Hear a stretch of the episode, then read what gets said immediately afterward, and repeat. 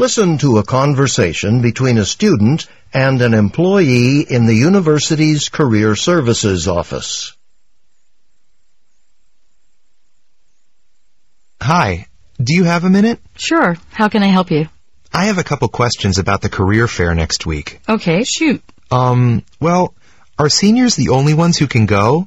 I mean, you know, they're finishing school this year and getting their degrees and everything.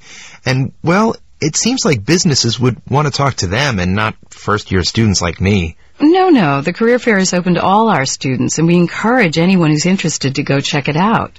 Well, that's good to know. You've seen the flyers and the posters around campus, I assume. Sure, can't miss them. I mean, they all say where and when the fair is, just not who should attend. Actually, they do, but it's in the small print. Oh, we should probably make that part easier to read, shouldn't we? I'll make a note of that right now. So, do you have any other questions? Yes, actually I do now. Um, since I'd only be going to familiarize myself with the process, you know, check it out, I was wondering if there's anything you'd recommend that I do to prepare. That's actually a very good question. Well, as you know, the career fair is generally an opportunity for local businesses to recruit new employees and for soon-to-be graduates to have interviews with several companies they might be interested in working for. Now, in your case, even though you wouldn't be looking for employment right now, it still wouldn't hurt for you to prepare much like you would if you were looking for a job. You mean like get my resume together and wear a suit? Well, that's a given. I was thinking more along the lines of doing some research. The flyers and posters list all the businesses that are sending representatives to the career fair. Um, what's your major, or do you have one yet?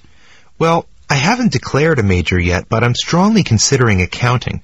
See, that's part of the reason I want to go to the fair, to help me decide if that's what I really want to study. That's very wise. Well, I suggest that you get on the computer and learn more about the accounting companies in particular that will be attending. You can learn a lot about companies from their internet websites. Then prepare a list of questions. Questions, hmm. So, in a way, I'll be interviewing them? That's one way of looking at it. Think about it for a second. What do you want to know about working for an accounting firm? Well, there's the job itself, and salary, of course, and um, working conditions. I mean, would I have an office, or would I work in a big room with a zillion other employees, and uh, and maybe about opportunities for advancement? See? Those are all important things to know. And after you do some research, you'll be able to tailor your questions to the particular company you're talking to. Wow, I'm glad I came by here.